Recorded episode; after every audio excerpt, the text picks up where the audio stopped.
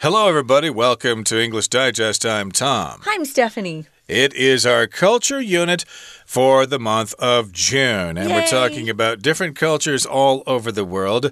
Uh, today we're going to the UK, the United Kingdom. And if you've ever been there before, you may have noticed some iconic structures there. You know, Big, Big Ben, uh, London Bridge, London Tower, uh, the, what is that, the London Eye, that big London Ferris Eye. wheel. Yeah. And maybe you've seen those double decker buses there as well. But uh, maybe you've also noticed the red telephone boxes. And what the heck are they still doing there? Do people use those anymore? Aren't they using their cell phones? Well, we have telephone booths, as we call them, here in Taiwan and in America. I was just uh, telling Tom before we started that I actually saw someone using the payphone Wow. the other day here in Taiwan. I always look at it and think, does anyone use that anymore? But I did see someone uh, using it. And maybe, you know, you forgot your phone at home and you need to make a call home, you'd use it. Notice that they call them telephone boxes in the UK, but in America, we call them phone booths. Yeah, B O O T H phone booth. But if you're in the UK and you say that, well, they'll probably understand you, but the term that they use there is telephone box. And that's what we're going to be talking about. The red telephone boxes in the UK, they've been given some kind of new purposes instead of uh, for being used as a phone because most people carry their own cell phones these days. So let's get to it. Let's read through the entire contents of our lesson right now, and then we'll return.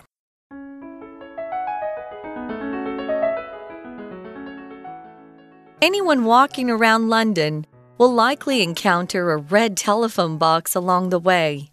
They're still common, despite the fact that few people use public telephones in the era of the cell phone. One reason for this is their popularity as a symbol of England.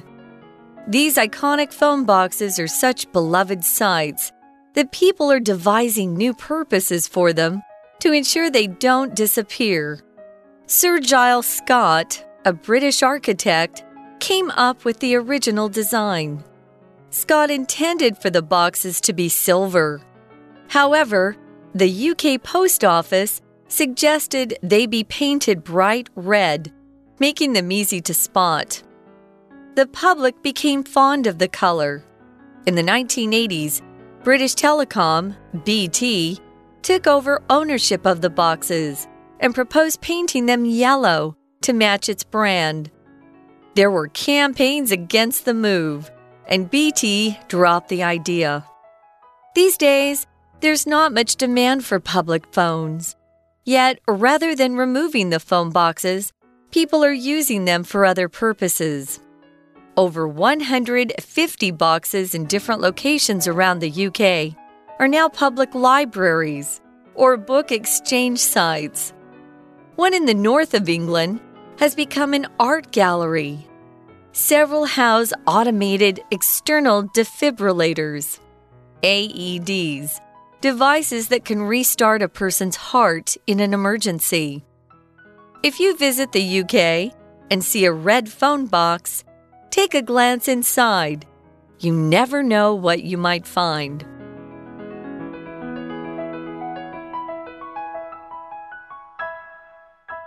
Okay, let's dive right into our lesson. We're talking about a modern role for the UK's red telephone boxes or telephone booths, or sometimes they're referred to simply as public telephones.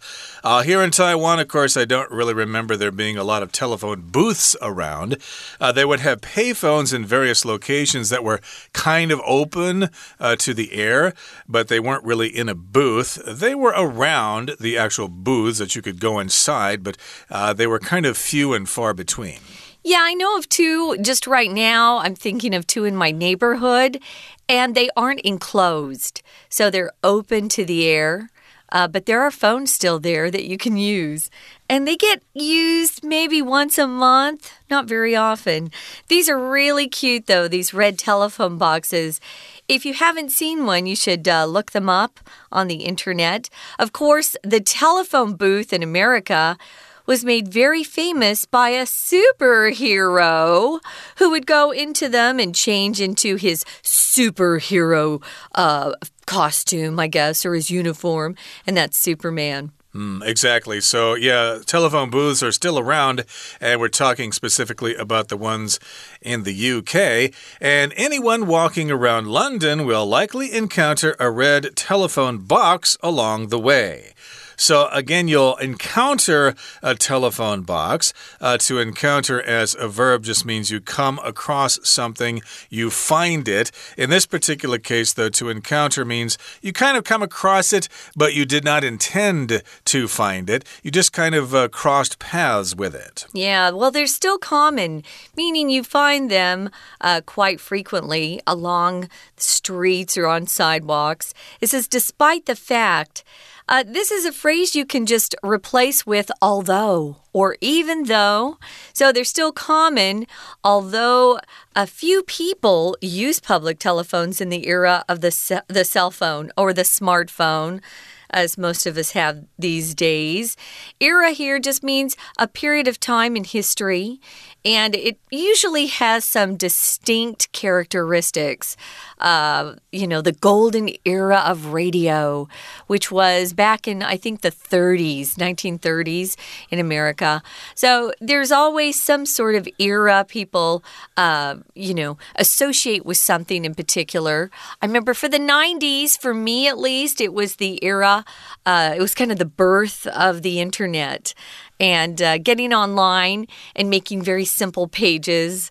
I, I loved the internet when it first was, uh, you know, kind of brand new. It didn't look as cool as it does now, though. Yeah, I could say that uh, the 70s and the 80s were the era of the answering machine. Uh -huh. And then maybe the 90s, uh, that was the era of the pager. Uh, oh, yeah, calls, right. they used to call those here.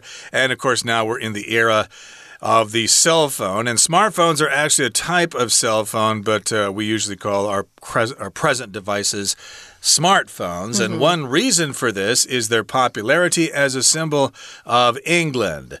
Uh, the reason that we still see these telephone boxes is because they are a symbol of England, and you'll see them in all the travel posters for England. There's a telephone box, there's yeah. a London Bridge, all that kind of stuff. And these iconic phone boxes are such beloved sights that people are devising new purposes for them to ensure they don't disappear. So they are beloved. Uh, they are loved by lots of people, both locals in London and tourists alike. They expect them to be there in England. They're a symbol of England. They're iconic. So, of course, we don't want to get rid of them, even though people aren't really using them. So they're imagining or they're coming up with new purposes for them. They're devising new purposes for them. Yeah. To devise is a great verb. It usually means you're you're inventing something. It could be uh, maybe a piece of equipment, or it could be even a system that you devise. Uh, it's very close to the word device with a C, but it's not the same. A device is some sort of small electro, uh, usually it's electronic, it's a gadget that people have. Devise, though, is a verb and it means you're, you're inventing or planning or coming up with some sort of cool new system or procedure or even a mechanism, but you're thinking about it carefully. And usually it's not something that just pops into your mind. You have to work on it for a little while.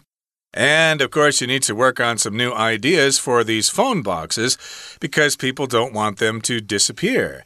Now, in England, of course, if you're knighted by the Queen, you become a Sir or a Dame. So Giles Scott here was knighted by the Queen, so therefore he is Sir Giles Scott, and he is a British architect, and he came up with the original design. An architect, of course, is somebody who designs buildings, and the branch of science that they study is architecture. That is a branch of study, architecture. And if you study that and design buildings and draw blueprints and stuff like that, you are an architect.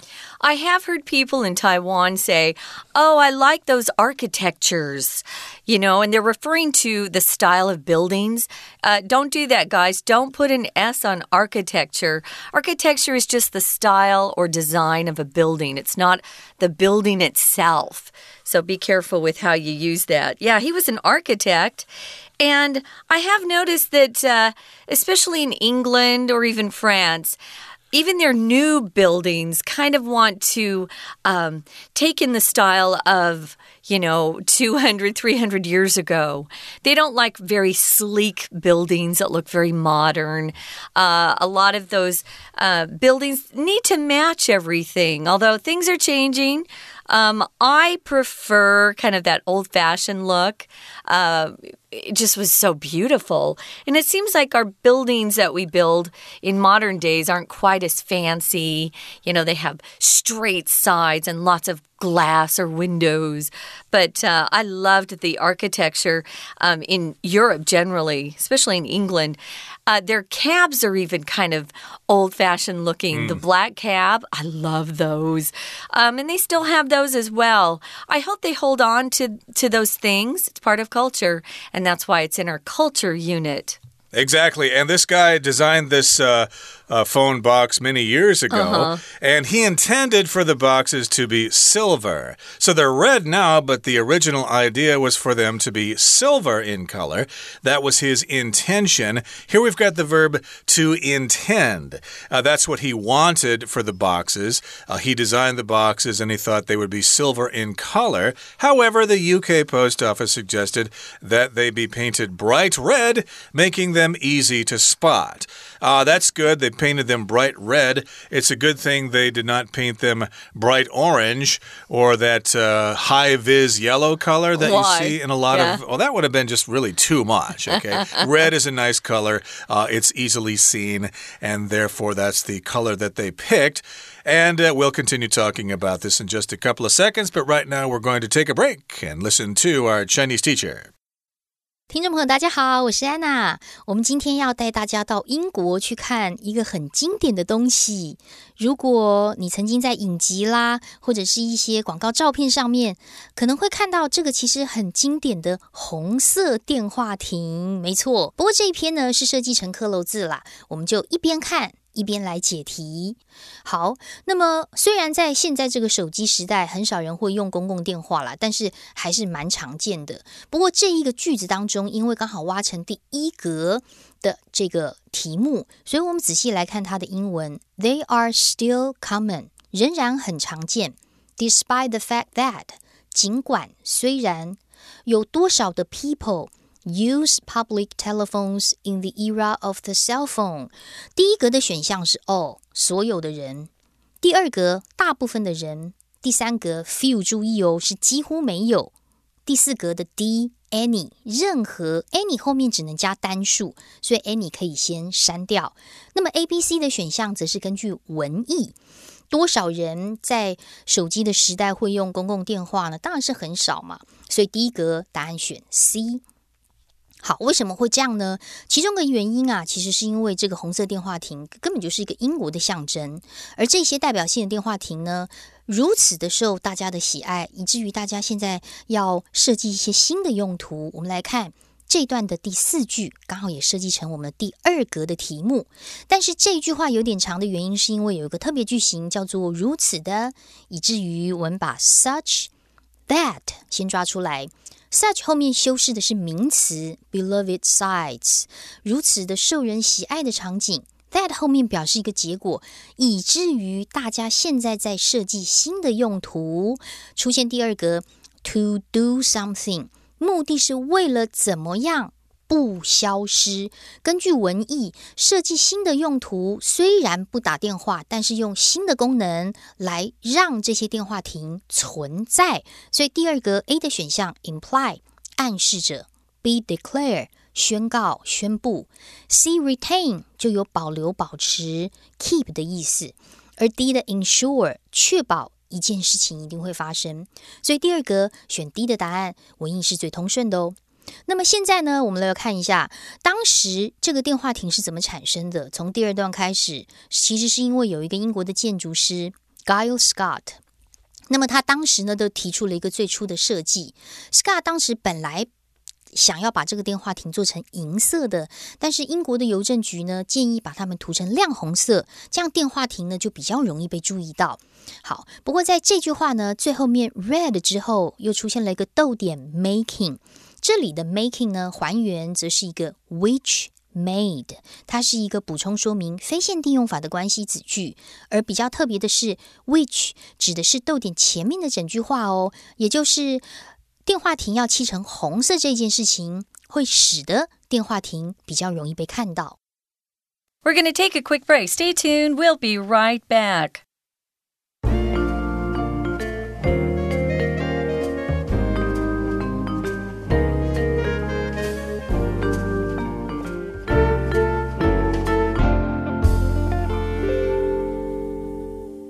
Welcome back, guys. We're talking about telephone boxes that are located in the UK or the United Kingdom, um, uh, particularly in England, of course. So, when we left you, we were talking about a British architect who was so famous in England that he was knighted. So, he's Sir Giles Scott. I have to say, you won't find uh, the first name Giles very often in the United States. And if you do come across it, it's usually a last name and not a first name. But they like that, that name Giles for men in England. So he's Sir Giles Scott. He was the architect or the designer, and he came up with the original design but he intended or he meant for the boxes to be silver. I'm glad they aren't silver. They're so much cuter red. And the red isn't that bright tomato red. It's a beautiful darker red, which kind of looks more old fashioned, which I love. So the UK Post Office, um, they were the ones who suggested they and when we say they, we mean the boxes, they suggested they be painted bright red, making them easy to spot. Suggest is a tricky verb, guys. Uh, it has a different usage than you're probably used to. And I know it's difficult because I taught a lot of business people um, several years ago who always struggled with uh, that verb to suggest. Suggest someone do something, you conjugate it differently.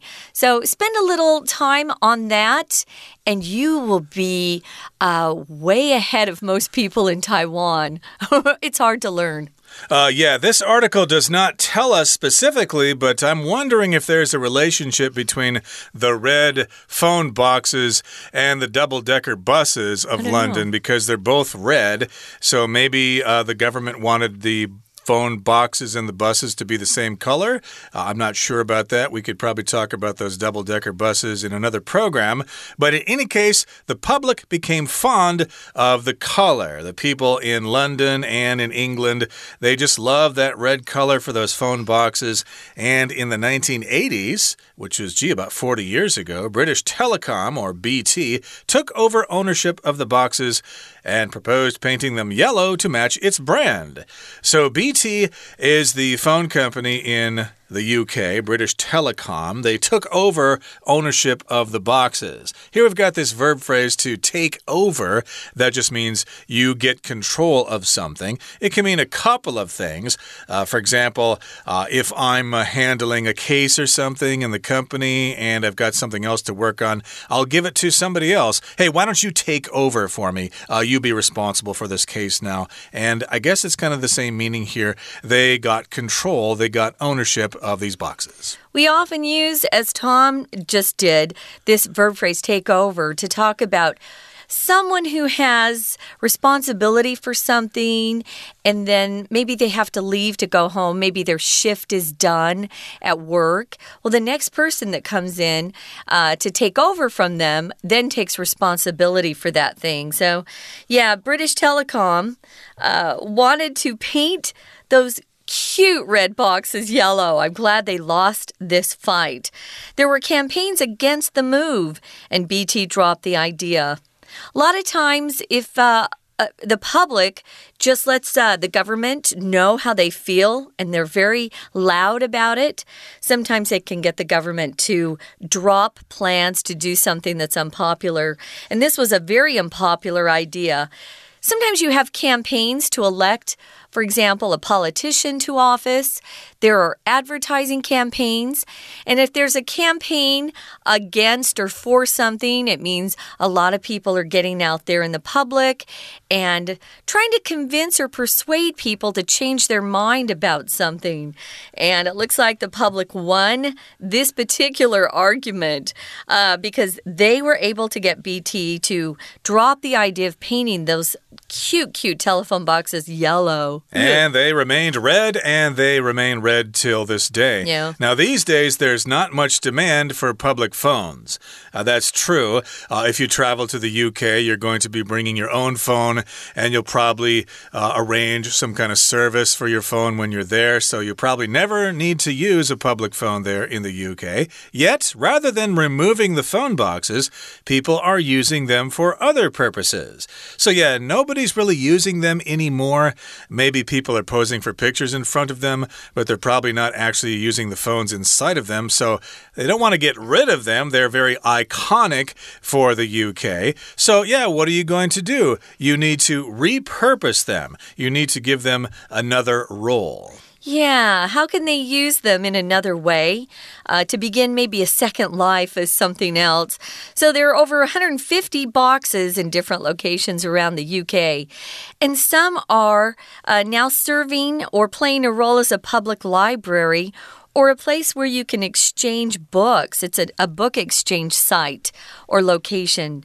There's even one in the north of England that's become an art gallery, which is a great idea. A gallery is usually a big room or building, a big space in a building where people display things. Usually they're displaying works of art, or maybe, um, I don't know, you can have galleries and actually display uh, dresses that you've designed. You can display just about anything you want. But here, notice it's an art gallery. So you'll find paintings or pieces of sculpture, any type of art being shown to the public. And usually galleries are big open space and you walk around and kind of appreciate what you see. Some of these things are on sale. And if you have a lot of money, maybe you could buy a piece of art, maybe a beautiful painting uh, yeah, but I'm trying to imagine Picasso's Guernica uh, fitting inside one yeah. of these phone booths. But you never know. Some art is minimal. Maybe they can fit miniatures or something inside there. I'm sure they'll figure something out and they'll turn those phone boxes into art galleries. And several house automated external defibrillators. Uh, excuse me, that word is uh, even hard for me to say. It's and hard I just, to say. I just said it wrong, so I'm going to do it again. Okay, here. Automated external defibrillators. Okay? And if that word is too hard for you to say as it is for me, you can just say AED. What is that? well, it's a device that can restart a person's heart in an emergency. I think it's that thing where you take those probes on the chest and, and uh, they kind of jerk up in the air and stuff like that. Uh, so that's what an AED is. Yeah, you'll often see them used on TV shows or in the movies. Um, if someone has a heart attack and their heart stops, hopefully there's an AED nearby that can help save their lives. Okay, so these are devices that restart a person's heart in an emergency. Remember, you don't have to say that defibrillator word, which is kind of hard. Just say an AED. And if someone looks at you funny and they don't know what that stands for, just say, you know, that that helps shock someone's heart back, you know, so it starts beating again and they'll know. So here's our final piece of advice. If you visit the UK and you see a red phone box, hey, take a glance inside. Go look and see what they have inside. Now that you know that they're being repurposed or being used in a different way, you might want to know what that particular telephone box is up to these days. Yeah, it's kind of fun. I love that they're not just, you know, ripping them out and moving them off the property, that they're still going to be around. They're so pretty. Mm -hmm. I'm wondering if there are any iconic structures like that here in Taiwan that are no longer useful. I don't really remember the phone boxes in Taiwan being particularly attractive or iconic, but there might be other things. I remember the old bus kiosks. Uh, many years ago, if you wanted to buy a bus ticket for the Taipei buses, it could give you 10 rides on one ticket. Oh, nice. There was a kiosk for that. They sold other things as too magazines, newspapers, and stuff like that. Huh. But of course, those are all gone, and uh, we pay for our bus rides in different ways. But uh, yeah, take a glance inside one of those phone boxes. You never know what you might find. You might be surprised. You might be. Someone who's going to surprise you occasionally will be our Chinese teacher. Let's listen now now。好啦，那接下来呢就漆成红色啦，然后大家就开始什么样这种颜色呢？我们来看一下，在第四格当中，the public 大众 became 变得，第三格什么 the color 选项 A fond of 喜欢，B capable of 能够如何如何，C anxious about 对什么感到焦虑，D Curious about 对什么感到好奇，所以文章走到这里是大家都觉得很喜欢这个红色，所以在一九八零年代，英国电信 BT 就接管了这些电话亭的拥有权，并且提议把它们涂成黄色，然后配合品牌。可是有很多的 campaign 抗议行动，所以后来 BT 就放弃了要把红色改为黄色这种想法。好，接下来走到第三段喽。到现在，当然对于公共电话的需求并不是很多啦，但是呢，大家还是没有把电话亭拆掉，而是呢把它用成其他的用途。我们来看一下第四题，也就是第三段第二句这个地方，不晓得填了什么之后，出现 removing the phone boxes，逗点，people are using them for other purposes。我们来看一下有哪些选项可以选，A。When it comes to 当提到什么什么主题，B except for 排除什么人事物在外，C 因为什么结果 as a result of 就是表示原因啦，D rather than 而非而不是并没有，所以第四格我们应该第四题我们应该要选 D rather than。并没有 removing 移除这一些公共电话亭，而大家正在用作其他的用途。哪一些用途呢？比如说像是这个画廊啊，或者是图书馆交换站啊，甚至第五题，我们在这里出现了一个动词，有一些还放 aed 这个动词呢。A 的选项是交易，B house house 很特别哦，在这里不是房子，而是安置、放置。C Order 的话呢，则有点餐的意思，或者是命令。D 的 check 就是确认一下，所以电话亭还可以放 aeds。所以第五格选动词，B 的选项 house 放这些东西会比较适合。以上是我们今天的内容，我是安娜，我们下次见喽。That's it for today, everybody. Oh, gee, my smartphone what? doesn't work right now. No. I need to find a public phone, and maybe I can find one of those phone boxes in London if I ever uh-huh. have such an emergency. But no, I'm just kidding. My phone works fine. And our program works fine. And of course, we'll be back again next time with another edition of our program. So please join us then. From all of us here at English Digest, I'm Tom. I'm Stephanie. Bye. Bye.